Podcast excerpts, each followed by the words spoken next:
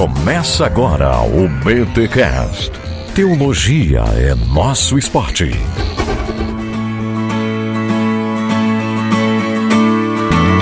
Muito bem, muito bem, muito bem. Começa mais um BTcast de número 355. Eu sou o Rodrigo Bibo e pregue a palavra. Até tatuei no meu braço isso, mano. Tá, tá o desafio aí. Você tá zoando que você tatuou isso aí. Cê, tu não viu minha tatuagem ainda, cara? Não, não vi tatuagem. Pode? Pode tatuagem? Não sabia, não. Ai, pode sim. ó, vou te mandar no Telegram. Já pra você abrir o Telegram, vou te mandando agora uma foto da minha tatuagem aí, ó. Beleza, beleza. Manda aí que eu vou ver, porque eu sou o Victor Fontana e sermão não necessariamente é uma bronca, mas hoje a gente vai lançar a braba. Muito bom, muito bom. Gente, estamos aqui em mais um BTcast falando sobre pregação. Sim, como assim mais um BTcast? Nós já lançamos um para os mantenedores, ficou muito de coração. Tava eu, Victor e Cacau falando sobre o coração do pregador. Então você que é mantenedor, vai lá que tá esse podcast muito legal para vocês. E hoje a gente traz aqui também para o grande público um bate-papo show de bola com ele, Emílio Garófalo. Foi da hora, hein, Victor? Fala sério. Não, ó, sensacional. Quando se fala de pregação, o cara é, o cara é nota 10. E ele escreve bem também, viu, gente? Então você pode ir ver, procurar os textos dele, texto gostoso de, gosta de ler um texto gostoso? Ele, ele escreve bem, cara. Escreve Muito bem. bom. É isso, gente. Então, um papo falando sobre a arte da pregação. A gente dá vários toques, abre o coração, eu conto meus pecados. Vai ficar muito legal. Então, ouve aí, confere esse podcast falando sobre pregação. Mas antes, os recados paroquiais.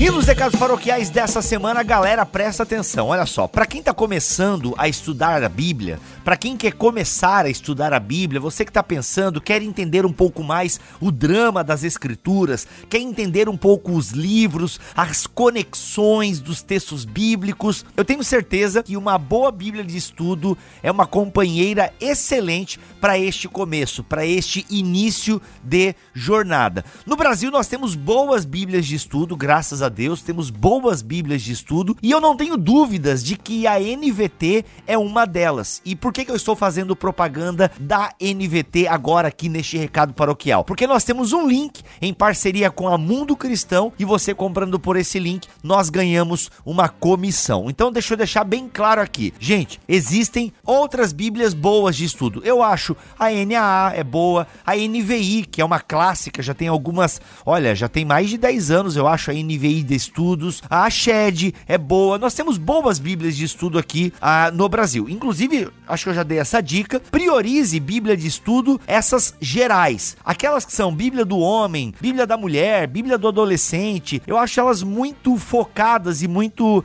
muito limitadas por focarem no assunto. Então priorize essas mais gerais. E eu não tenho dúvidas de que a NVT veio somar aí nessa lista de boas Bíblias de estudo. E como a gente tem essa relação, essa parceria com a Mundo Cristão, eles aí vão dar uma comissão para o Bibotalk se você comprar a NVT de estudo. A gente fez uma BT Week, uma semana inteira comentando aí o livro de Filipenses e muita coisa do que a gente falou naquele episódio está na Bíblia de estudo NVT. Ela vai te introduzir aí a cada livro da Bíblia, a cada testamento, ela vai te dar quadros teológicos, né, explicações mais amplas de determinada passagem bíblica, além das notas de rodapé que explicam quase versículo a versículo. Então, assim, gente, uma ótima Bíblia de estudo, referências cruzadas. A NVT é uma versão da Bíblia muito boa e gostosa de ler. Então, eu não tenho dúvida de que a NVT pode ser a sua companheira aí neste início de jornada. Você que quer entender mais a palavra de Deus, convide aí a NVT para ser a sua companheira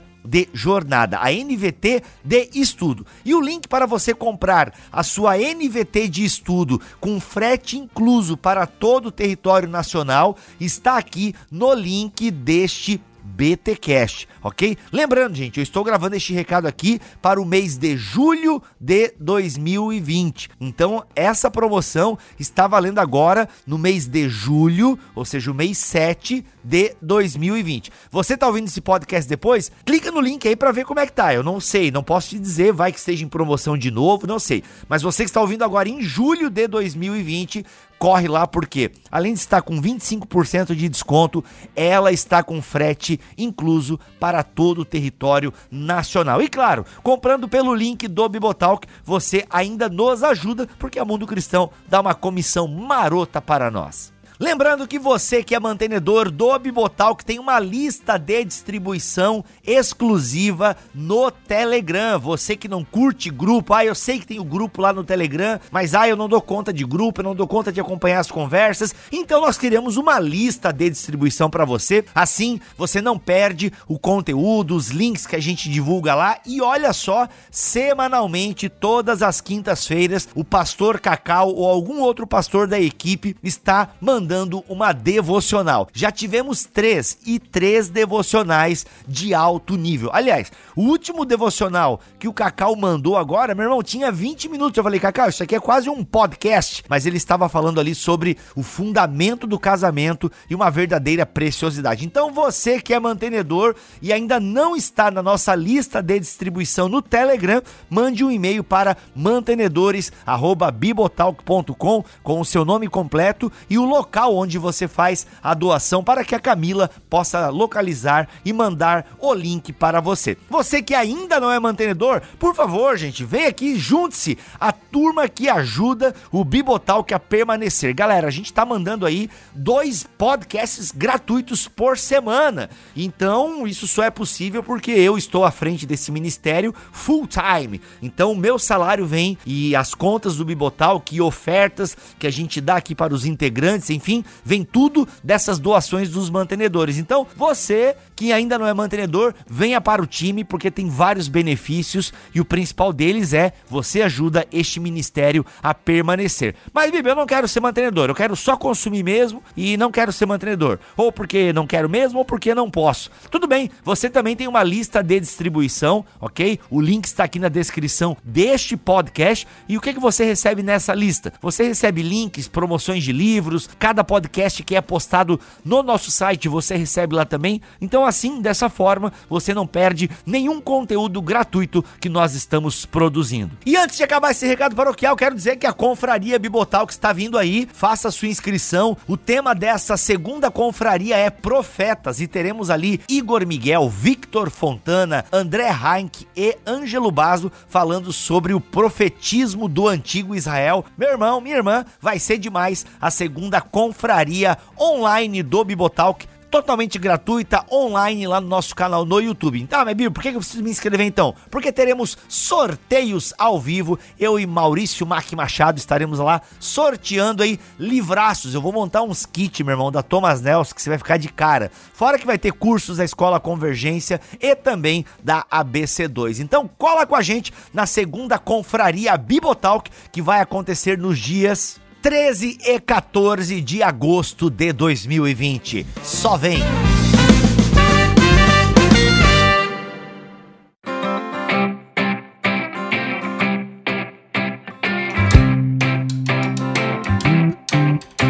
Pessoal, é o seguinte, para falarmos desse tema tão caro à igreja, nós temos aqui a presença, ó, a galera pediu no Twitter, hein? ó esse Twitter, hein, Victor Fontana? O Twitter é praticamente um ecossistema, hein, Victor? A galera pede, mobiliza. Não, você vê, cara, e assim, ó, vocês pedem no Twitter, a gente atende, ou não também, depende. Depende uhum. do que vocês pedirem. Quando vocês pedem coisa boa, a gente traz. Hoje é o caso. Olha aí. Então, gente, olha, ó, a gente brincou, fez uma brincadeira lá no Twitter, a galera veio em cima. E é claro, ele aceitou, como vocês já viram aí no banner deste BTcast. Bem-vindo ao Bibotalk, reverendo Emílio Garófalo. Olá, pessoal. É um prazer estar aqui com vocês. Uma honra poder servi-los e espero ser útil, iluminar um pouco e ajudar o povo de Deus a pensar mais sobre pregação e como que isso pode ajudar a igreja. Olha só. Emílio, por mais que você, né, está há um ano aí com uma presença mais ativa na internet, tem ouvintes que talvez não lhe conheçam. E eu queria que você se apresentasse um pouco aí para a audiência do Bibotalk. Claro. É, hoje a minha principal atribuição ministerial, onde eu dedico aí quase todo o meu tempo é como pastor de uma igreja local aqui em Brasília, Igreja Presbiteriana Semear. Sou pastor plantador dessa igreja. Plantei essa igreja alguns anos atrás, já é uma igreja hoje independente, que anda sozinha, e é o que eu faço em tempo integral. Além disso, no tempo que sobra, eu dou umas ajudinhas aqui a colar como professor em seminário, como escritor e tentando aí também servir meus irmãos como puder. Mas é basicamente isso. Tenho aí dois livros publicados. Poxa. Um terceiro aí no prelo. Se Deus quiser, sai esse ano. Olha só. Ô, Vitor, ele foi muito humilde. Fala um pouquinho do Emílio aí. Ah, quando o cara consegue plantar uma igreja em Brasília e vai tudo bem, é porque já tá. de- brincadeira, pessoal do Distrito Federal, é brincadeira, tá? A gente sabe que vocês são legais, a gente sabe que vocês são Isso aqui é terra fértil, meu amigo. Olha só. Não, eu sei, eu sei. Onde abunda o pecado, superabunda a graça. Não, brincadeira de novo. Ô, Vitor, era pra tu ajudar, mano, não complicar a gente aqui, né? Pois é, cara, dá, dá pra cortar o Vitor, não? Cair a conexão dele aí. Gente, é Ai, brincadeira. ai, ai, muito... O problema de Brasília não é o brasiliense, é o povo de outros estados que é eleito e vem pra cá, cara. Isso. Não, perfeito. Olha aí. Perfeito, concordo, concordo. Gente, vocês estão se complicando. Estamos nos estão se complicando, né? complicando. É melhor mudar o assunto. O, o, o Bibo me falou para me pediu pra falar do Emílio. O Emílio é o seguinte, gente. Assim, se vocês querem conteúdo sobre pregação, sigam o Emílio, porque quando a gente fala de conteúdo sobre pregação, como fazer pregação com intencionalidade, eu acho que a, a palavra certa é essa, intencionalidade, para você não simplesmente dizer qualquer coisa no domingo e falar muita coisa da sua cabeça. é, eu acho que o Emílio é uma boa é uma boa fonte. E o que eu brinco com ele de vez em quando no Twitter é o seguinte: a gente que é da, da teologia bíblica é muito chato. A galera da da pregação é mais legal. Então, além de você ter conteúdo sobre pregação, quando você segue um cara como o Emílio, você segue uma pessoa que é legal, uma pessoa que é divertida, uma pessoa que você pode ler e, e se descontrair, porque é a minha turma, a turma do milho, né? No pessoal aí da teologia bíblica, o Igor Miguel, às vezes a gente é muito carrancudo, sabe? E o Emílio traz um pouco de leveza pra essa plataforma que tem tanta briga, sabe? É verdade. Legal. Então tá apresentado aí. E deixa eu dizer também que o Emílio é o pregador favorito do Jonas Madureira, segundo eu vi no Twitter, né? Não sei se dá pra acreditar aí em tudo que a gente vê no Twitter, mas eu andei vendo uma rasgação de seda aí na live do Projeto Sola que meu amigo não tava no gibi, aquela rasgação de seda que tava rolando lá, hein? O Jonas é um fofo, de fato, ele, ele disse isso, Ah. já que ele disse isso, eu vou botar no meu currículo lá em cima. Gente, mas é, olha só, brincadeiras e não brincadeiras à parte, é um prazer ter o Emílio aqui. Eu já tive a honra de ouvi-lo pregar e realmente foi um bálsamo, tanto que eu lembro até hoje da pregação e a gente até conversou sobre isso. A alegria tá aqui. Gente, o tema é pregação e pregação expositiva. Pastor, acho que a gente vai começar bem pelo básico, né? Porque pregação expositiva é uma das formas eh, de se pregar e a gente vai focar nela aqui. Mas eu acho que a gente precisa voltar, até pelo que eu conversei contigo aqui no Off Topic, talvez umas definições gerais de pregação, enfim. É, acho que a gente poderia. é, é, você poderia nos localizar aí dentro desse universo da homilética. Uhum, perfeito, vamos começar por isso então. Tem um uso muito popular do termo pregar que as pessoas usam quando elas querem se referir a toda e qualquer comunicação do evangelho.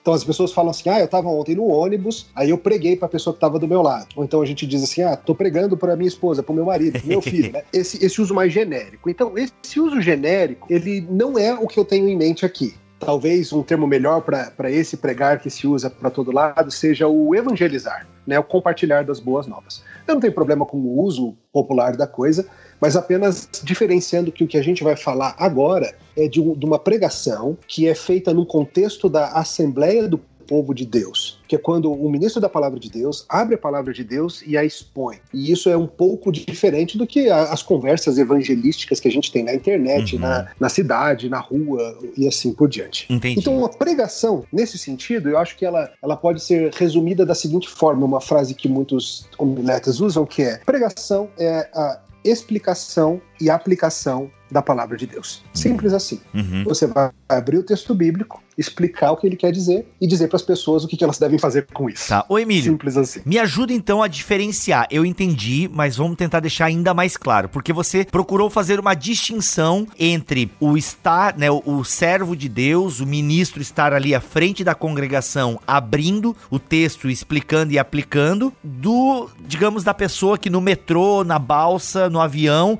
abre o texto e explica para aquela pessoa, porque ele também pode fazer isso, né? Abrir o texto, explicar o texto e aplicar o texto. Digamos como o Felipe fez com, com, com o eunuco, não tem uma passagem dessa lá, se não me falha a memória? Então, e aí? Queria entender melhor essa diferença que não ficou tão claro para mim. Perfeito. Primeiro de tudo, sim. Qualquer pessoa pode, deve, não só pode, como deve, abrir a Bíblia e explicar a Bíblia para outras pessoas. E isso, isso é muito bom, isso é importante. Uhum. A igreja avança grandemente dessa forma. Agora, o, o assunto que eu quero trazer hoje mais é, é a ideia de um sermão como uma peça retórica que não é uma conversa. Uhum. Isso que acontece no ônibus, na balsa, engraçado você falar balsa, aqui em Brasília não tem esses negócios de balsa. não, aqui mas... também não. Aqui tem, aqui tem, mas.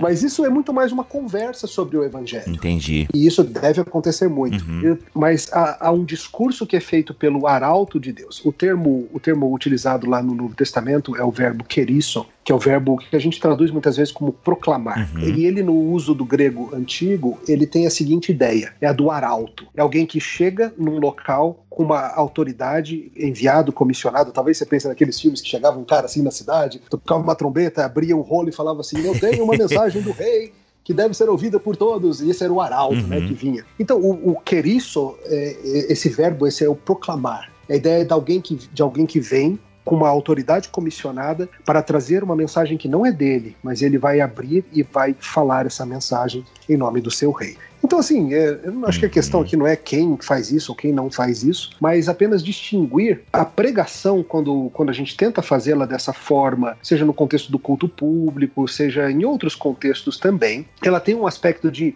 um planejamento. Uhum. Então, quando a gente ouve uh, aquele, aquele pregador ou aquele teólogo falar da proclamação querigmática, é isso aí que ele está querendo dizer né? É o cara que funciona como esse representante, Muito né? Bom. Agora, isso também, é, esse sermão, essa proclamação diante do povo, também tem um outro nome, né, Emílio? Que é a tal da homilia, né? E por isso que em alguns lugares a prática da pregação, o estudo, vai ser chamado de homilética, né? Você, ouvinte nosso, que de vez em quando ouve lá, ah, porque homilética tal, não se assuste com o nome, nada mais é do que a prática da homilia, a prática da pregação e, mais especificamente, como melhorar ou como estudar para deixar mais eficiente ou mais adequada, melhor dizendo, a homilia essa peça retórica. Como uma peça retórica, é claro que ela é uma obra de arte e que você consegue aperfeiçoar, né, Emílio? Eu acho que tem um lado técnico aí que às vezes as pessoas negligenciam, mas como uma peça retórica, cabe falar em técnica, né, Emílio? Cabe, Vitor. Você tocou num ponto muito importante. Muitas pessoas acham que o que o pregador faz é simplesmente ele pensa um pouco acerca do texto, ele pede ajuda para Deus, ele sobe lá no púlpito e ele começa a falar. E tá, talvez alguns façam só isso mesmo, mas não deveria ser assim. Como você bem disse, existe todo um campo de estudo dentro da teologia prática que busca aprender a como fazer isso bem, como organizar suas ideias, como extrair corretamente do texto bíblico os ensinamentos, como encadear isso num discurso que faz sentido, como utilizar-se de ilustrações e outras coisas para que esse discurso não seja uma mera, uma mera palestra árida, mas seja de fato uma comunicação que envolve o homem como um todo, mente, intelecto, é, afeições, imaginação, tudo isso junto.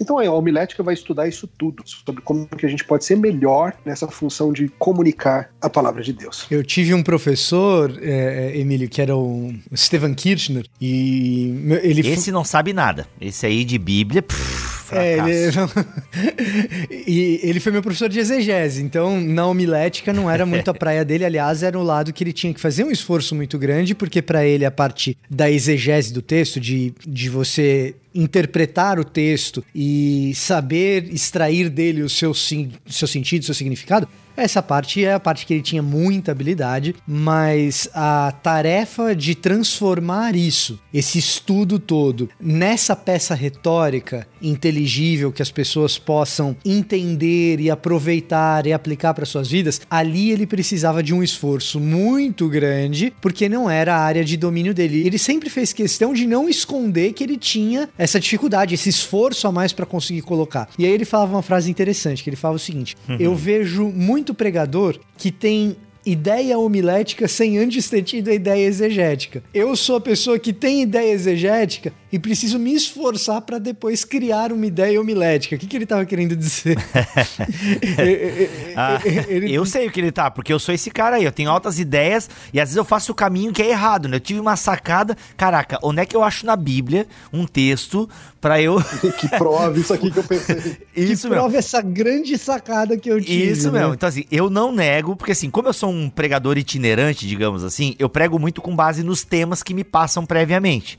Né? Então, assim, às vezes eu já vou pro texto procurando alguma coisa que de alguma forma esteja é, com base naquele tema. Eu acho que todos vocês, de alguma forma, passam por isso também, né? Você recebe um tema, você vai procurar na escritura, de alguma forma, um texto. Onde que tenha isso, né? Justamente. Mas eu, às vezes, até, ah, eu tenho que pregar na igreja. Às vezes eu tenho uma ideia, uma sacada, e, cara, eu reconheço que isso não é, talvez, o caminho mais adequado, né? E vamos, acho que eu vou aprender hoje, mas enfim. Mas eu entendi perfeitamente o que o Estevam Kirchner quis dizer.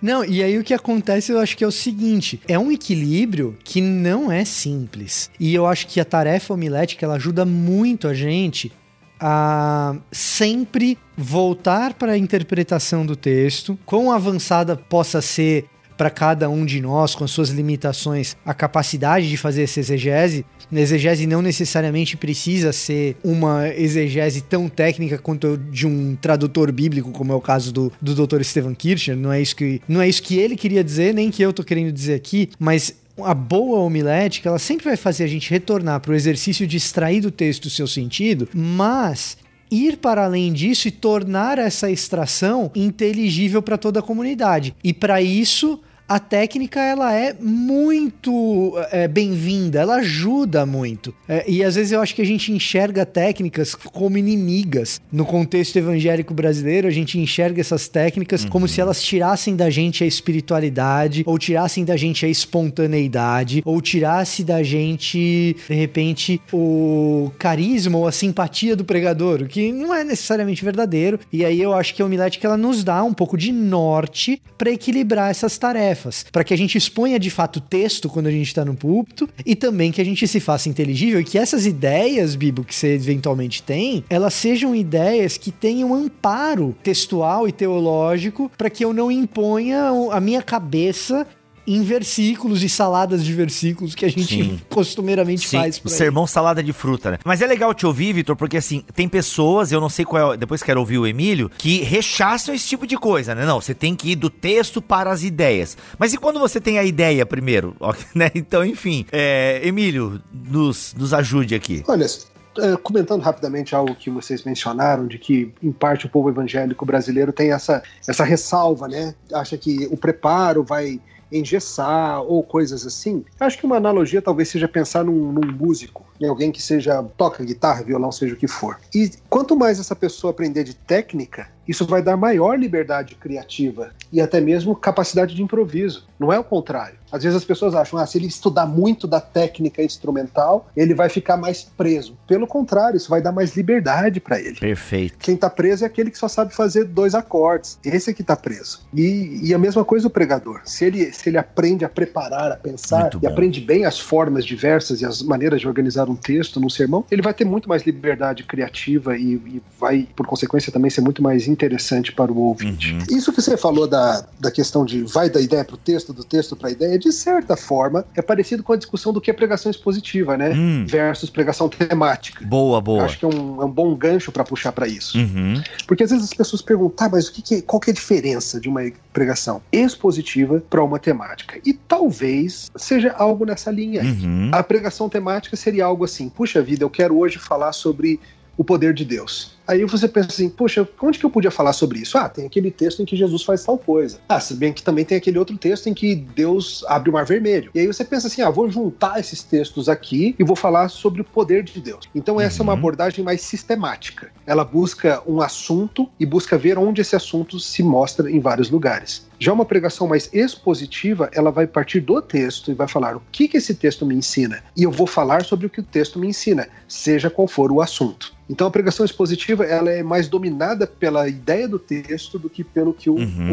o pregador está querendo buscar. É óbvio que a gente sabe que na vida real você chega ao texto sempre com ideias preconcebidas, com ideias sobre uhum, o que está uhum, ali e assim uhum. por diante. Inclusive nessa pegada, pastor, digamos, o tema é poder de Deus. O cara pode falar desse tema com base num único texto e fazer uma, né, uma pregação expositiva com base. Pode. A gente poderia fazer umas definições, eu acho, né? Algumas pessoas ouviram agora esses dois termos e tá, o que, que ele quer dizer com pregação expositiva? Pregação temática já fica mais subentendido, né? Não, não, tá, pregando em cima de um tema. O que, que é uma pregação expositiva? A pregação expositiva é aquela que busca desembrulhar o texto, por assim dizer. Uhum. Você pega uma passagem bíblica, seja um versículo, seja um bloco de 10 versículos, seja como for, e o pregador ele vai buscar extrair daquele bloco de texto qual é a principal mensagem que o autor do texto colocou uhum. ali. Por que, que Mateus incluiu essa, essa parábola? Por que, que Isaías disse esses dez versículos. E o expositor ele vai tentar fazer isso, ele vai tentar abrir o significado daquilo e expor a mensagem de uma forma que seja mais clara e assim por diante. Uhum. Então ele não chega para o texto, ele não vai ao texto procurando um tema em geral, é o contrário. Ele vai para o texto e a partir dele ele uhum. traz algo. Legal, ele deixa o texto livre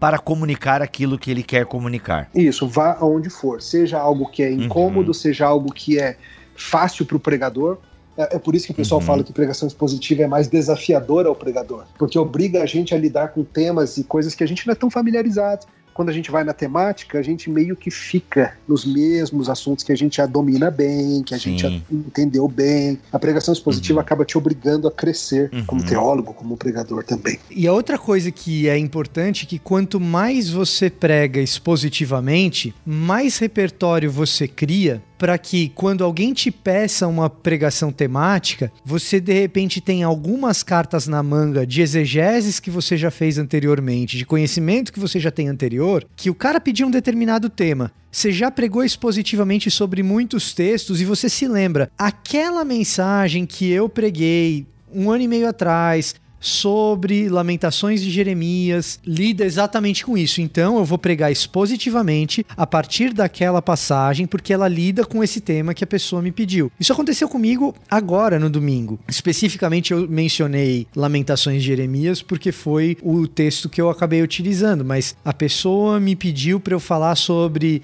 tradição versus uma igreja contemporânea. Eu ia falar numa, numa pregação, numa live, né? Numa dessas na situação de quarentena que a gente tá, o pregador itinerante faz pela internet. Olha só que maravilha, né? E aí ele me pediu para falar sobre tradição e a igreja querer ser moderna e ser contemporânea. E assim, você tendo feito exegese de muitas passagens, você conhecendo teologia bíblica, você tendo feito muitas pregações expositivas, você cria um repertório, um arcabouço para que essas é, eventuais demandas temáticas possam ser feitas a partir do texto e o texto fluindo naturalmente. E aí eu fui, aí já aplicando a história, né? Eu fui para a passagem célebre em que Jeremias lamenta, mas ele quer trazer à memória aquilo que pode lhe dar esperança. E você tem um uso da tradição na memória para que ele tenha uma esperança futura. Então, a esperança futura, o que, que é? É a aplicação contemporânea, a situação contemporânea de Jeremias. Agora, eu só posso falar da situação contemporânea de Jeremias se eu expuser o contexto Sim. histórico, exatamente o que aconteceu em Jerusalém, por que tipo de situação que Jeremias está passando ali para que ele fale aquilo e o que, que ele teria trazido à memória. Então tem exegese do texto ali também. Agora, a gente falou exatamente de uma situação de uma pregação temática que foi pedido uhum. um tema, só que eu só fui capaz de fazer isso porque antes eu já tinha lidado com esse texto, entendeu? Então, quanto mais pregação expositiva você faz, melhores ficam suas pregações temáticas, entendeu? Perfeito. Isso é interessante, Vitor, porque você, é, a gente pode falar um pouquinho sobre pregação expositiva em série depois, mas é interessante que nós temos que ser pregadores de todo o conselho de Deus. O que, que significa isso? Todo mundo já ouviu aquele pastor que parece que todo sermão dele é sobre missões, não importa o texto. ou todo sermão dele é sobre casamento. Ou, todo, parece ou sobre sempre, autoajuda. Ou sobre autoajuda. É, é monotemático, né? E quando você prega expositivamente, em particular em série, lidando com ter textos bíblicos mais variados possíveis, você desenvolve isso que você está falando, uma espécie de um tesouro de pregações das quais você pode ali retirar pregações sobre todo e qualquer assunto, porque a Bíblia é diversa. Então, assim, no meu caso, eu sou um pastor relativamente novo aí, não, tô, não tenho muitos anos de ministério, tenho 42 de idade, mas eu fui ordenado aos 30. Então, eu tenho aí só 12 anos de, de ministério de pregação contínua. Mas nesses oito anos de igreja, pregando aí 60 ou 70 sermões diferentes por ano. Meu Deus. Você tem aí, eu tenho, eu tenho um arquivo aqui de 500, 600 sermões em passagens diferentes. Caraca, Emílio. E como você falou bem, qualquer assunto que me chamarem para falar, eu vou ter pregado algo que lida com isso em algum momento. Ou em Marcos, ou em Atos, ou em Romanos, ou em Salmos, ou em Gênesis, ou em Êxodo, ou em algum lugar, porque eu expus esses livros já inteirinhos ao longo desses anos uhum. todos, né?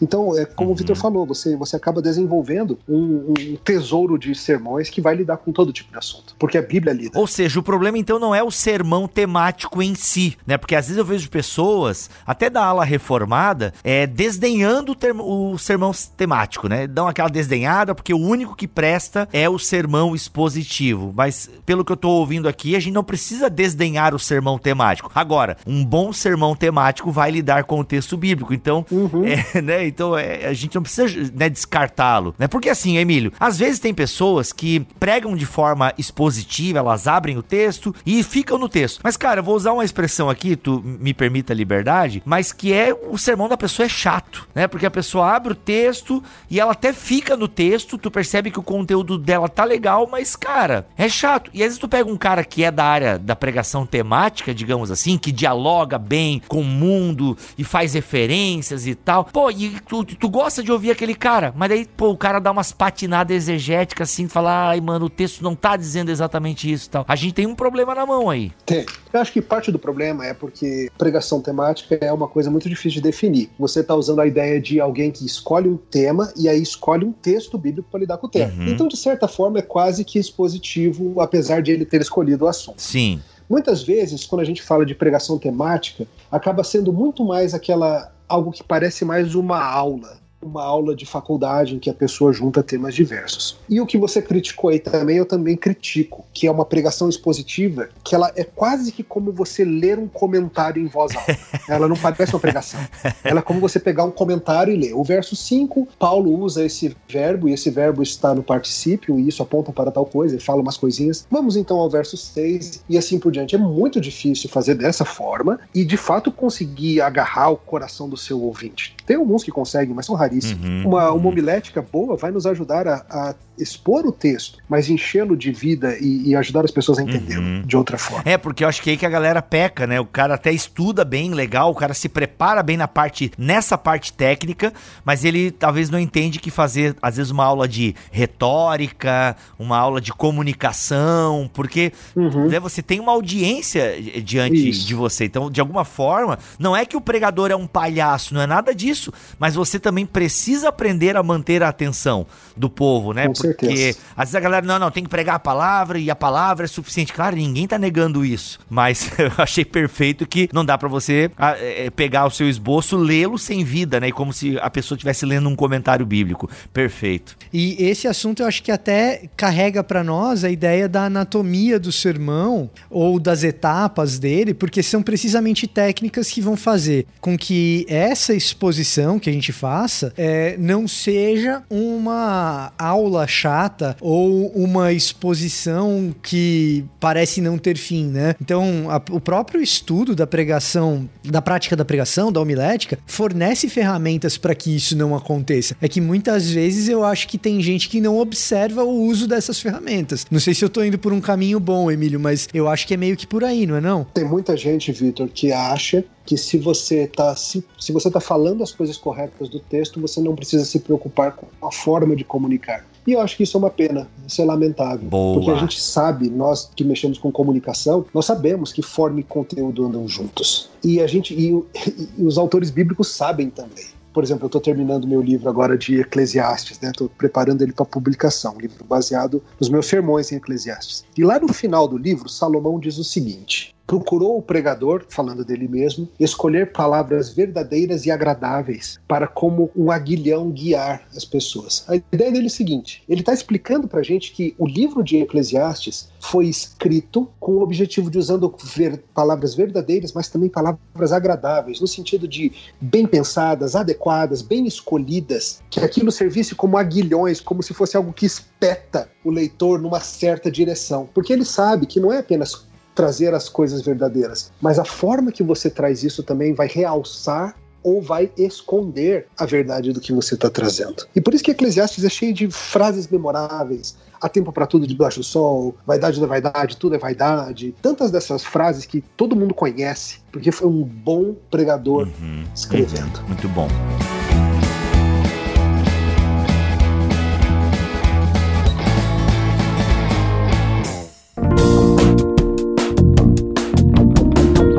Sobre a anatomia do sermão, então, aí, quais são os pontos ou as etapas de um sermão? Tipo, o que não pode faltar em um sermão? Porque assim, quando eu vejo alguns sermões temáticos, cara, é uma salada de fruta, é um monte de citação de versículos e é muito complicado isso, porque, mano, você mal explicou um versículo, você já tá citando outro. E tem aquele, aquele grande problema que meu amigo Vitor Fontana vai concordar comigo, que é o problema de muitas sistemáticas que cita texto que, cara, não, esse texto não tá querendo dizer isso que você tá querendo usar ele como prova aí, né? Então, muitos sermões é, temáticos pecam nisso, né? O cara, ah, eu quero falar sobre vencer na vida. Aí o cara vai lá e tudo que tem versículo de vencer começa com José e pai, vai e por aí vai, né? Termina em Apocalipse lá. E, cara, o cara cita numa pregação de 40 minutos, ele tá citando, sei lá, umas 15 passagens bíblicas. Então isso é meio complicado. Como é que a gente pode pensar um sermão que vá alcançar o seu propósito? O que, que não pode faltar em um sermão? Pensando até num sermão expositivo, quem sabe agora. Tá, um sermão expositivo, ele em tese vai diminuir muito esse problema que você falou. Total. Porque ele vai focar num bloco de texto. Uhum. Ele pode até trazer textos de apoio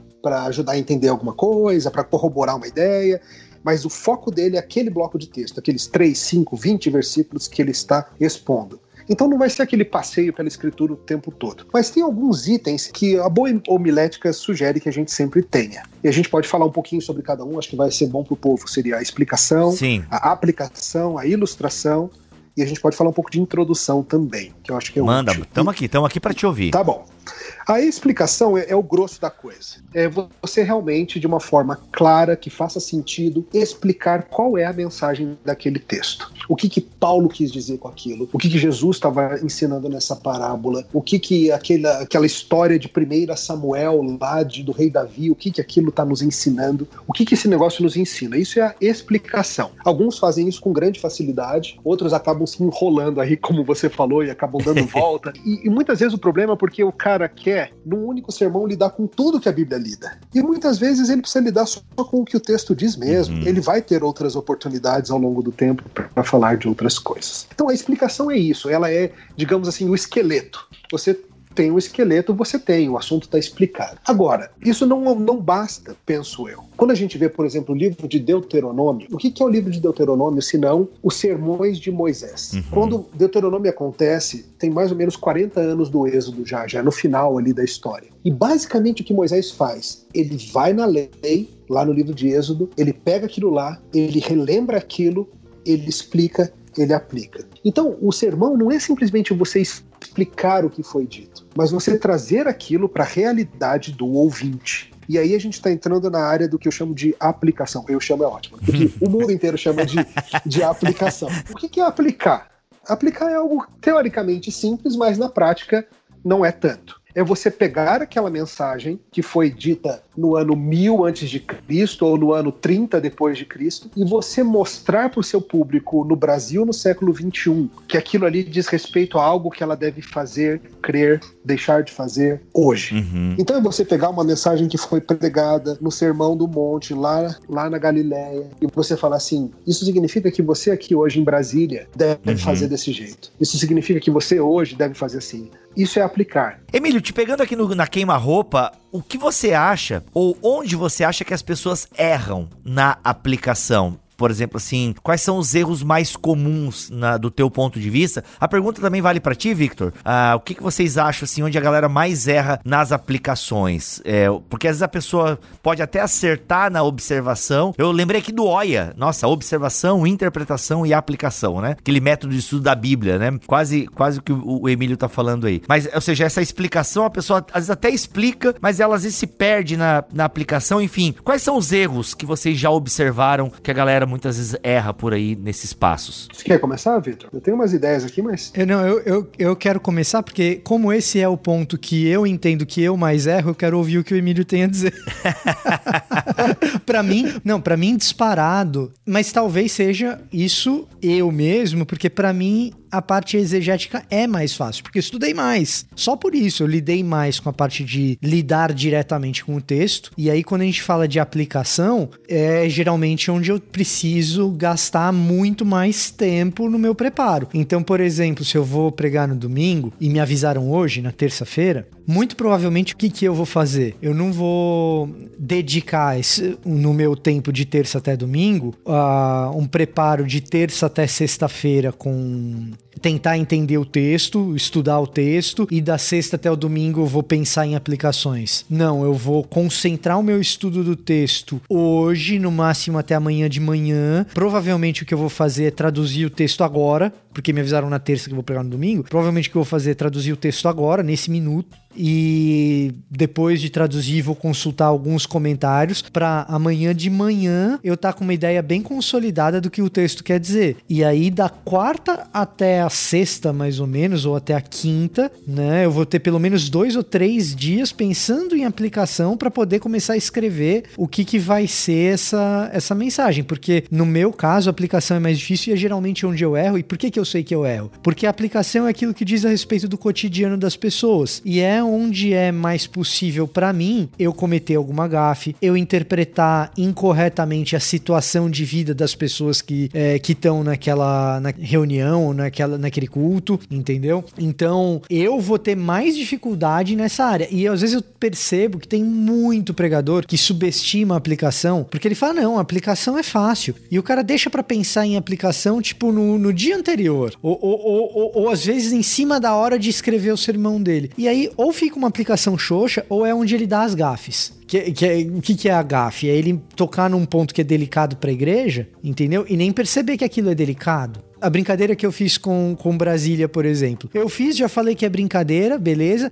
Agora, se eu falo isso num púlpito, dependendo do púlpito que é, vai ter gente que vai ficar ofendida, entendeu? E se você tem tempo para pensar nessas coisas antes, você consegue antecipar algumas de, alguns desses problemas. Agora, a gafe nem é o problema pior. Uhum. O pior é o sermão que não conecta, porque você não fez o esforço de sentar, se sentir na pele de quem tá te ouvindo. E essa parte da aplicação é esse momento. Você vai sentar e tentar se sentir sentir na pele de quem está te ouvindo. Quais são os problemas que essa pessoa vivencia no trabalho dela, na escola dela? O problema dela é de trabalho, é de escola, para começar? Ou será que é de família? E aí, esse exercício de empatia precisa de tempo. Se não tiver. É o famoso e daí? Uhum. Né? Que o seu ouvinte vai perguntar: tá, você explicou isso tudo. E daí? que, que isso vai mudar hoje, o meu dia, ou o meu almoço, ou o meu trabalho amanhã? E cabe a você, pregador. Não, mas o e daí é a grande pergunta. A minha mulher pergunta às vezes, já perguntou, tá, amor, tu pregou, mas e daí? Eu quero coisa prática pra minha vida. É, é. é que eu já ouvi já. e muitas vezes o problema é justamente que o, o pregador meio que deixa pro ouvinte se virar com isso, falar, ó, se eu te dei a mensagem, agora você aplica aí na sua vida. Se vira. eu tô rindo. eu tô rindo porque eu confesso o meu pecado, gente. Uma vez eu já é. fiz isso. Ó, gente, eu não sei como aplicar isso para vocês aí, mas vão aplicando aí. Vão, vão aplicando aí.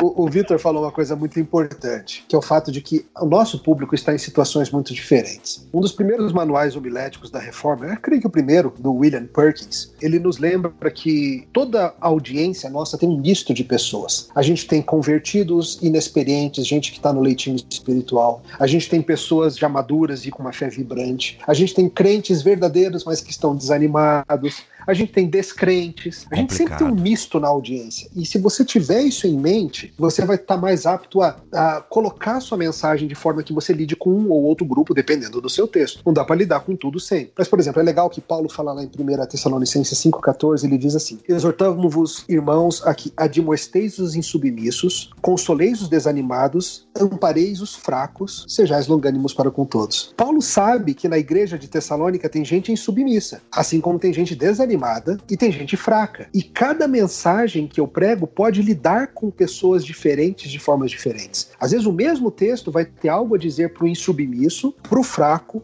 pro desanimado. Só que cabe ao pregador fazer isso chegar nele. E às vezes a gente pode dizer diretamente, não tem problema, sabe? Eu não vou falar assim, você é fulaninho, não, mas dizer algo assim. Vocês aqui, irmãos, talvez alguns de vocês hoje estejam bastante desanimados com a fé cristã, até mesmo pensando em abandonar a igreja. Mas veja, à luz do que Paulo disse, como você, e aí eu trago uma aplicação específica para aquela pessoa. Ou eu poderia dizer algo como, para quem está aí começando na fé, Talvez isso aqui que você ouviu Tiago explicar hoje, a gente explicando a partir de Tiago, te pareça muito complicado. E você está olhando e você está começando a caminhada cristã e você pensa, eu nunca vou chegar nesse ponto, mas eu quero te dizer hoje, e aí você faz uma aplicação específica para os iniciantes na fé.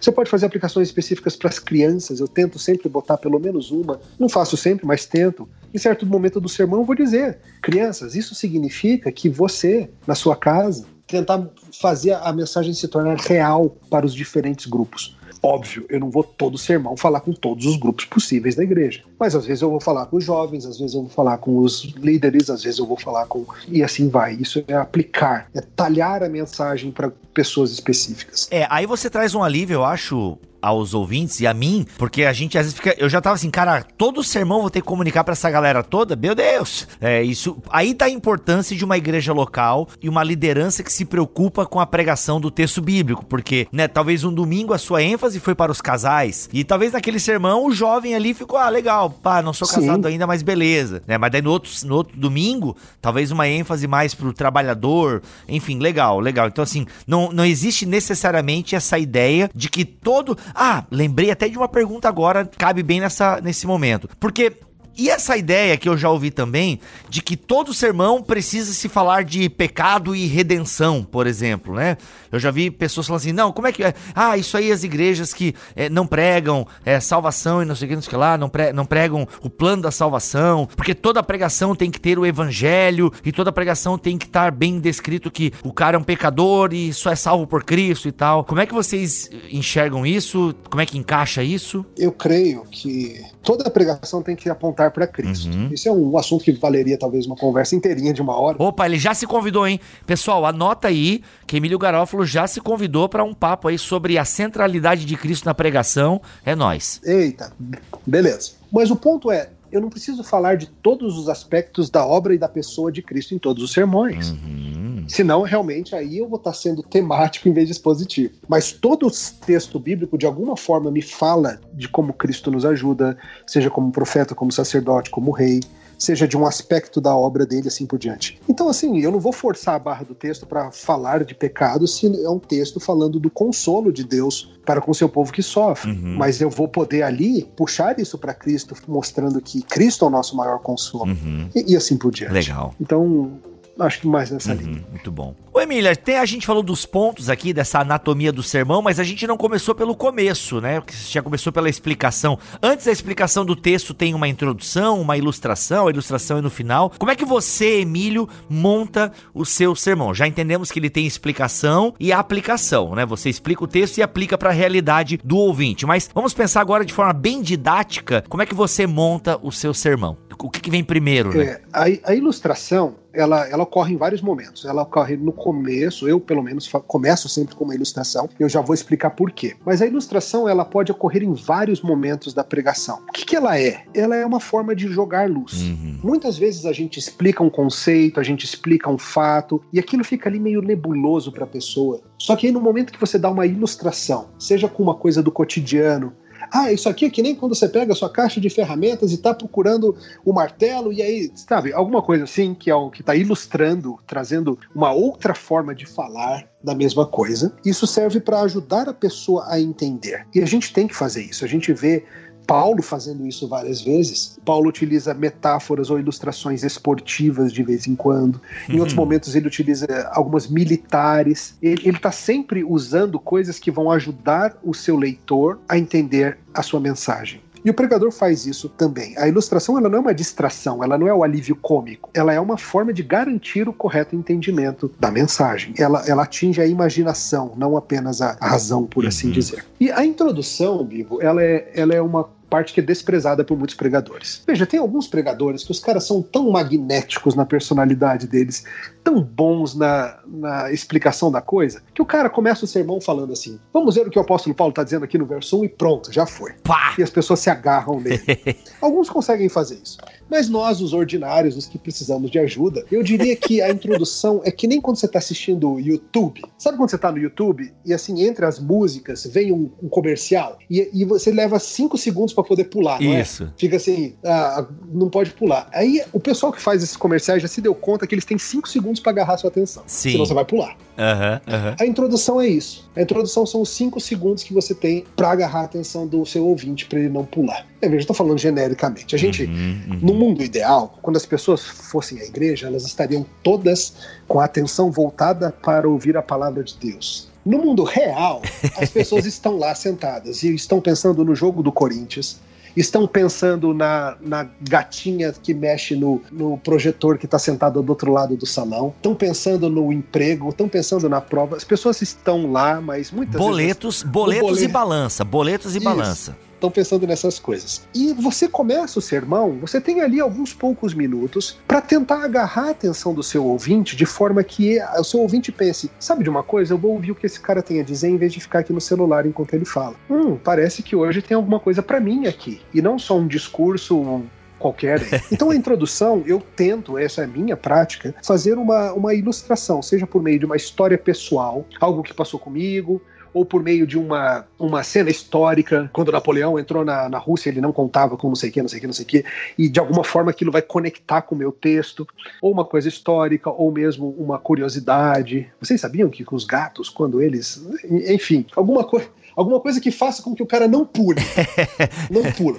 Aguenta um pouco mais. Uhum. Aí na introdução eu preciso também conectar isso com o texto, senão é só uma história solta, é só um artifício de vão, né? Claro, eu vou falar assim, hoje, hoje nós vamos entender então por que, que quando você invadir a Rússia, sei lá, qualquer coisa, quando, quando, quando, for a sua vez de lidar com, com, dificuldades, você tem que fazer dessa forma e Jesus vai mostrar para você como isso funciona. Então a introdução é isso: é você chamar a atenção para o seu assunto e mostrar que o texto bíblico tem algo a dizer para quem está ali naquele momento ouvindo. Uhum, muito bom. Normalmente eu deixo a introdução para o final, é a última parte da minha preparação. Quando o sermão está pronto, aí eu falo, tá, como é que eu vou introduzir isso uhum. agora?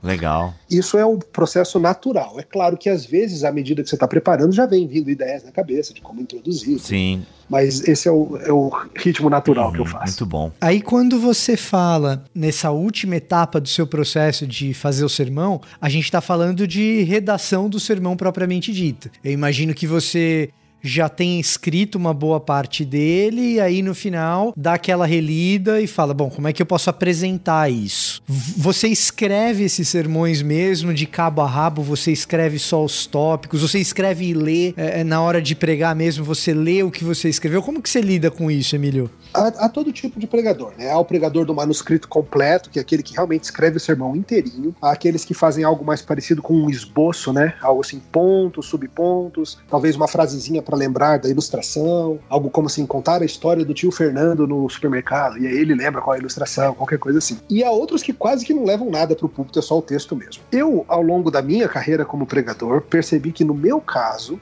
e aqui não é uma regra universal, é o meu caso, eu me saio melhor com um manuscrito bem completo. Então eu escrevo meu sermão inteirinho durante a semana. E pelo número de palavras eu tenho uma boa ideia de quanto tempo eu vou levar, sabe? Um sermão de 3 mil palavras dá mais ou menos 35 minutos e assim por diante. Quando eu vou pro púlpito, eu levo isso tudo eu levo ali no ou impresso ou no iPad, alguma coisa assim, e eu vou batendo o olho e lembrando do que eu escrevi, pregando, falando, lendo, meio que tudo junto. Para alguns pregadores, isso é a morte. O cara morre se ele levar um negócio inteiro assim, ele sente preso, sente presente, isso, presente, tá aqui. Pronto, isso. eu acho que a maioria se sente assim. Já eu me sinto bem perdido se eu tiver só com um, uns pontos assim soltos Aí, aí fica uma porcaria, meu sermão. Aí eu me perco, aí eu não lembro. aí eu tô lá na frente, aí eu lembro, puxa vida, eu ia falar de tal coisa. Aí eu quero voltar e já é tarde demais. Aí fica aquela confusão, sabe? Mas assim, ó, tem que saber fazer o que você faz, né, Emílio? Porque eu já vi você pregando pelo menos uma vez. No dia que eu ouvi você pregar, você foi bem feliz. Até hoje eu lembro da sua ilustração, inclusive, de visitar a casa da, de, da sua mãe ou de algum parente, enfim, não sei o que lá. Que você falou que eles voltam pra Betânia. E aí, quando eles voltam, eles querem rememorar e tal. Aquelas coisas que eles faziam quando eles é, estavam lá e, então. e, antes do chamado e tal. E aí você conta uma história que não sei se era a casa da sua avó, aí você brincava com não sei quem. Eu lembro até de uma história de subir em telhado, agora não sei se eu tô misturando Sim, as coisas. Sim, era isso mesmo. Esse, esse é um bom exemplo de ilustração, que você não lembra muito dos detalhes da ilustração, mas da mensagem do, tempo, do texto você lembra. Isso é, que eu sei que a conexão foi essa. Uhum. Que às vezes a ilustração uhum. ela rouba a cena. E aí você sai do sermão, você lembra da ilustração do cara, mas o que, que ele quis ilustrar mesmo? Isso. Ou lembra da piada, né? Você lembra da piada, lembra da historinha que o cara é. contou, mas você não lembra do, do texto bíblico. Essa é. essa é boa. Você não tá lembrando de detalhes da ilustração, mas a mensagem você tá lembrando. Então tá bacana. Não, e aí? Mas o que, que eu quero dizer é que o Emílio, pelo que eu lembro do dia, ele tava ali, devia estar tá com. Ele tava com o iPad dele, e assim, ele tava lendo a mensagem. Uhum. Só que assim, cara, era uma lida, mas ao mesmo tempo ele ficava a maior parte do tempo olhando para o público e outra, a entonação da voz, né, amigo? Isso, não é uma mera leitura. Isso, né? não, o cara lia, assim, é, eu percebi que o Emílio tava lendo, e eu já tenho uma barreira com isso por umas memórias aí que eu tenho. Mas, cara, a leitura é outra parada do Emílio, assim. Então, se é para ler, tem que ser bem bem lido. Não é só chegar lá, abrir o seu iPad, não. Você tem que ler, passa o olho. Porque como você também estava naquele texto, né? E você passou talvez uma semana, ou alguns dias, ou horas em cima daquele texto, você tá ligado. Então, isso é. Tem que saber fazer. Uhum. Tem que saber fazer. E assim, eu testo, como pregador aprendendo a fazer, eu fiz dos dois jeitos muitas vezes e fui vendo que melhorava. E acho que o pregador que está começando, ele precisa realmente tentar a mão de diversas formas para ver onde que ele se sai melhor. No fundo, o objetivo é servir melhor o povo. Eu, no meu caso, sirvo melhor o povo com o manuscrito completo, então eu vou assim e pronto. Muito bom. E eu acho que, assim, independentemente de levar o manuscrito completo, Emílio, eu acho que o hábito de, pelo menos, tentar colocar as principais ideias no papel faz com que você chegue muito mais preparado, mesmo que você vá só com a Bíblia, né? O cara foi só com a Bíblia no, no púlpito. Mas a gente não vê o que, que o cara preparou antes. Você vê o cara só com a Bíblia ali no púlpito, você acha que o cara tá falando da cabeça dele, mas não é assim também. O cara escreveu muito e colocou muita coisa no papel para estar tá com aquela organização uhum. mental absurda que o cara chega ali e fala. Uhum. Então, assim, eu pego o meu caso mesmo. Tem alguns textos que eu tenho no meu bolso que é assim, se a reunião de mulheres da igreja virar para mim na quarta-feira à tarde e falar: "Ai, Vitor, hoje a gente vai ter reunião de mulheres, você precisa falar pra gente" e tal, pô, uhum. né? Eu não tenho nenhuma no escrito aqui comigo, mas eu já escrevi tanto sobre aquilo que eu vou pegar só com a Bíblia mesmo, vou abrir e eu sei o que eu vou dizer. E não tem problema, mas as ideias já estão organizadas. Essa organização de ideias com introdução, com ilustrações, com a explicação detalhada do texto, com diferenças inteligíveis de aplicações dos eventuais pontos que o texto tenha. E, eu vou até usar um linguajar jornalístico que não é tão próprio aqui da, da pregação e, da, e do sermão, mas a minha capacidade de edição dos temas que o, que o texto traz. Às vezes eu tenho 20 minutos para falar. Em 20 minutos, às vezes o texto trata de quatro, cinco, seis coisas, ou, ou de três coisas, ou de duas, mas eu acho por bem expor uma principal. Tudo isso, tudo isso, toda essa organização, se você com antecedência coloca no papel, você vai ser muito mais competente na hora de expor.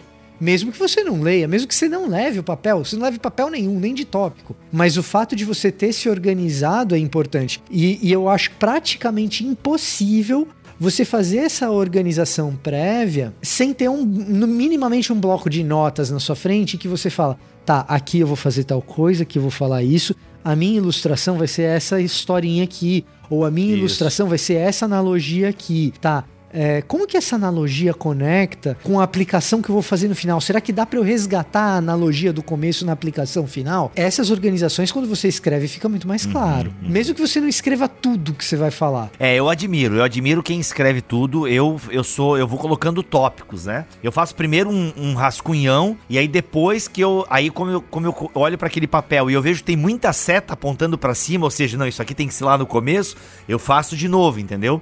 Para ficar uma ordem e aí Perfeito. Não tem é, vou com esse bloquinho. Só que eu confesso que eu já fui pregar, às vezes, sem esse, essas anotações. E, cara, é. Organizado. Vamos abrir aqui, eu vou abrir aqui a real pra, pra audiência do Bibotal. A maioria das pessoas, elas não têm condições até de julgar os seus pregadores. Então, assim, a digamos que 90% da audiência vai ouvir a tua pregação e vai gostar da tua pregação. Mas tu sabe que tu se enrolou pra caramba no começo, tu foi se achar 10 minutos depois e beleza, e foi. E, e ainda concluiu decentemente. A minha esposa já pega isso, né? A minha esposa, ela fala, amor, o que, que foi esse começo? Entende? Assim, que, meu amor, olha, não sei.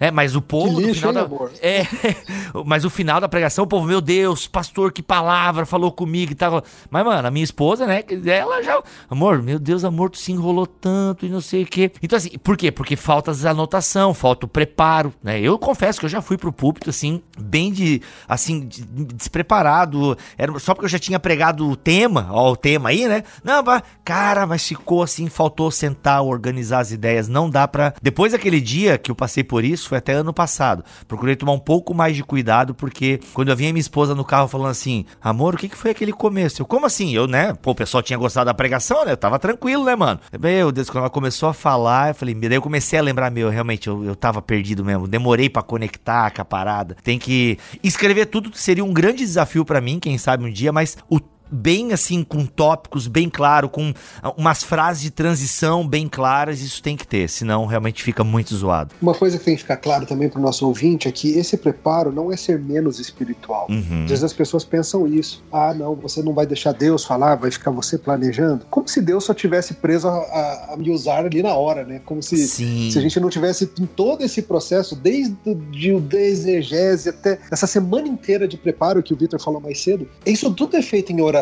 e Deus vai nos ajudando nesse tempo todo. Uhum. Não é só lá na hora, no que, no que vier na hora, né? Uhum. Porque é a dificuldade que algumas pessoas têm com série de mensagens. Eu posso falar isso de, de experiência. Quando eu estava numa comunidade e eu propus nós pregarmos em cima de um livro da Bíblia, fazer uma série em cima de Marcos, ou enfim, qualquer outro livro e tal, eu ouvi isso. É, mas aí a gente perde um pouco a liberdade daquilo que o Espírito ministrar no nosso coração ao longo da semana. Eu ouvi isso numa reunião de pastores, né? Aí, beleza, é, mas consegui convencê-los e tal a nós pregarmos em cima dos textos. Aí a gente fez uma série em cima de Marcos. Eu selecionei 13 perícopes no Evangelho de Marcos e foi legal. Eu, eu achei uma baita experiência. Muitos irmãos gostaram também. Só que, claro, para você pregar em cima de um texto, como você falou bem no começo, Emílio, a dificuldade é maior, né? Quando você tá ali, de repente cai na sua mão um texto, sei lá, sobre o Gadareno. Cara, você nunca estudou aquilo e Deus nunca ministrou nada no seu coração sobre o Gadareno, né? Cara, aí de repente a pessoa tem que realmente estudar. Né? Ela tem que se debruçar sobre o texto, ela tem que procurar bons comentários, meditar no contexto, e isso exige muito mais do que você tá tendo sacadas espirituais, digamos assim. Mas para minha tristeza, teve uns dois irmãos da diretoria que reclamaram com um dos pastores: "Ah, eu senti vocês meio preso e tal, acho que esse negócio de pregar em séries ou eh, não é tão legal e tal". Mas é claro, que- porque o pessoal não estava acostumado a pregar, né? Sempre era: "Ah, Deus, Deus e aí, o que que tu tem para congregação essa semana, Deus?". Aí Deus ministrava alguma coisa no coração, eles iam lá e pregavam. Essa dificuldade de pregar em séries e tal, eu acho bom, mas o que, que vocês acham? Ah, aqui na minha igreja a gente faz assim, né? De certa forma é, é algo que se perdeu, vivo, porque essa é a tradição da reforma. A pregação em série é como Calvino fazia, Lutero fazia, os reformadores faziam, e em grande parte a história das igrejas protestantes é essa. Mas é algo que foi deixado de lado e muita gente estranha mesmo. Em outros Uhum. países, eu, eu não sei aí no contexto que o Victor tá nos Estados Unidos, mas no tempo que eu morei lá, nos anos que eu morei, todas as igrejas que eu participei e vi faziam série. E quando eu voltei para o Brasil para plantar a igreja, eu comecei assim, o pessoal recebeu bem. E atualmente a gente faz duas séries, uma no culto da manhã e uma da noite. No momento a gente está pregando Mateus expositivamente de manhã, estamos no capítulo 12 e estamos aí já um Olha ano aí. em Mateus, versículo por versículo, desde Mateus 1, 1. À noite a gente está fazendo livros mais curtos, então estamos em 1 Tessalonicenses 4. Já estamos aí há dois meses. Tá, peraí, peraí, peraí. Você tá dizendo. Mas é, de manhã é culto também ou é uma escola dominical, digamos assim? Não, culto também. Meu Culto também. Deus, cara, você faz. Mas, mano, que trampo. Não dá pra repetir o sermão da manhã à noite, meu? Não, não, a gente faz sermões diferentes. Caraca. Por isso que eu te disse mais cedo que eu prego uns 60, 70 sermões por ano. Nossa, mas querido irmão, se você repete o sermão pro público diferente, não tem problema, tá? Não, não tem problema.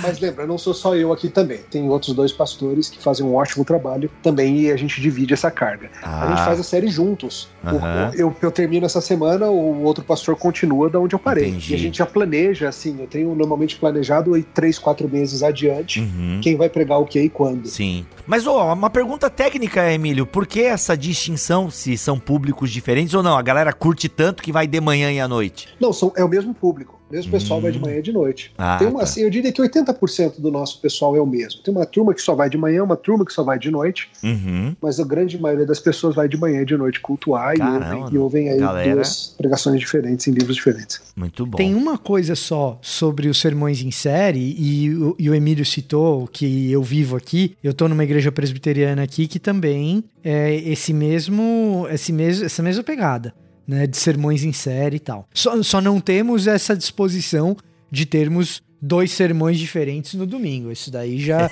se você fala pro americano, o americano tem uns calafrios, porque vai na igreja de manhã e depois toma o café da manhã depois do culto, né? Uma coisa que tem que ficar clara pro pregador, em especial acho que pro mais iniciante, é que o texto nos humilha. Então, a gente não pode ser ingênuo em relação a essa tarefa de pregar expositivamente, de pregar em série. A gente tem que ter consciência das nossas limitações intelectuais, carnais e espirituais também. É evidente que a gente vai trombar com textos que vão ser desafios descomunais pra gente. Quando isso acontecer, a gente tem que ser humilde para reconhecer que isso está acontecendo É, e pedir ajuda e ser diligente na exegese, porque é natural que haja textos que nos deixem é, assombrados. E se isso não acontecer, tem alguma coisa muito errada com a gente. E saber que o sermão expositivo também não é uma panaceia, ele não é uma garantia de que você vai pro púlpito, ah, eu tô pregando expositivamente, tô pregando em série, então beleza, então eu vou pro púlpito e tudo que eu vou fazer é expor o texto, quem vai falar é o texto, quem é, não vou ser eu quem vai falar e tal. Eu cansei de ver gente que pensa estar pregando expositivamente, mas o que está sendo exposto são as ideias do pregador. Cansei de ver isso, a gente vê isso com uma certa frequência. Então, o sermão expositivo ele é uma ferramenta que vai nos ajudar muito a evitar problemas no sentido de impor ao texto que ele não está dizendo, de impor às pessoas as nossas meras ideias, vai ajudar demais, mas não é uma garantia. A garantia ela está num exercício diligente de humildade, de reconhecer primeiro que o texto é poderosíssimo, abala as nossas estruturas, abala as estruturas de quem está ouvindo, e muitas vezes por isso até mesmo um sermão mal preparado vai fazer com que as pessoas nos elogiem no final. Afinal de contas, você abriu o texto, o texto é poderosíssimo. É, isso é verdade. Né? Uhum. E além disso, quando eu me lanço no, no projeto e na tarefa de expor o texto na sequência, eu tenho que saber de antemão. Quando eu falo assim, não, eu vou expor. é, é, vamos pegar aqui um livro que nem seja assim um livro tão desafiador assim. Vamos pegar o livro de Ruth, um livro curto que tem lá os seus desafios, mas não é um livro teologicamente mais intrincado que tem na Bíblia. Não é Ezequiel, né?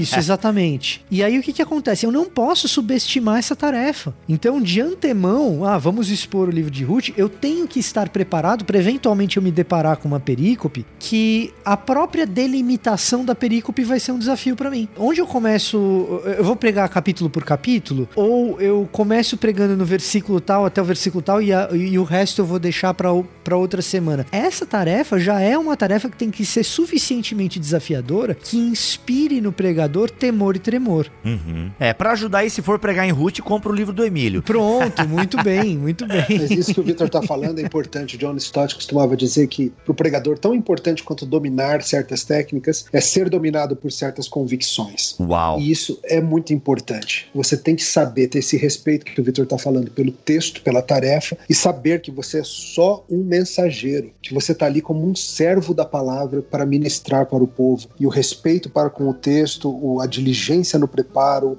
tudo isso vai aparecer se você leva a sério ou não essa tarefa. Muito bom.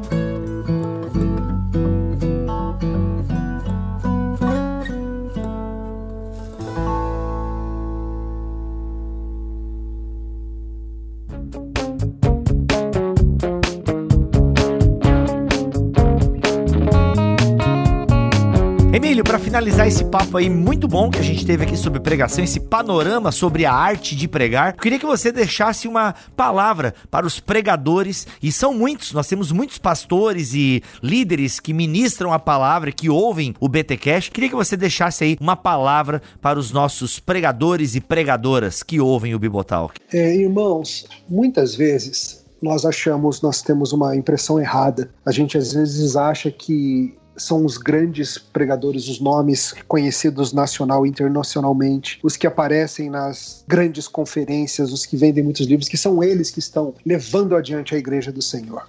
Isso não é verdade. A igreja está avançando com um exército inumerável de pregadores fiéis que semana após semana estão com seus rebanhos, seja onde for, fazendo o seu trabalho, abrindo a sua Bíblia e instruindo.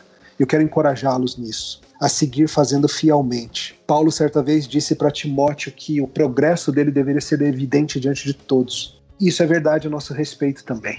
Nós não podemos parar de crescer, de aprender, não somente no que diz respeito ao conteúdo das escrituras, mas também na, na forma de comunicá-la, de ensiná-la. Muitas vezes nós ficamos chegamos num ponto que a gente pensa, ah, já tá bom aqui, e a gente para de crescer. Não, não faça isso que o seu progresso seja evidente diante de todos, que você a cada dia busque servir ao Senhor da seara de uma forma mais útil, mais sábia, mais amorosa. Muito bom, muito bom. Gente, é isso. Foi um papo aí sobre pregação com o Emílio Garófalo. Muito obrigado, Emílio, pela sua presença aqui no BTcast e vai ter que voltar. Tá bom, volto sim. Agradeço pelo convite. Foi um prazer estar aqui papeando com vocês e Deus os abençoe. Amém. Vitor, como sempre, obrigado pela parceria. Desculpa qualquer coisa.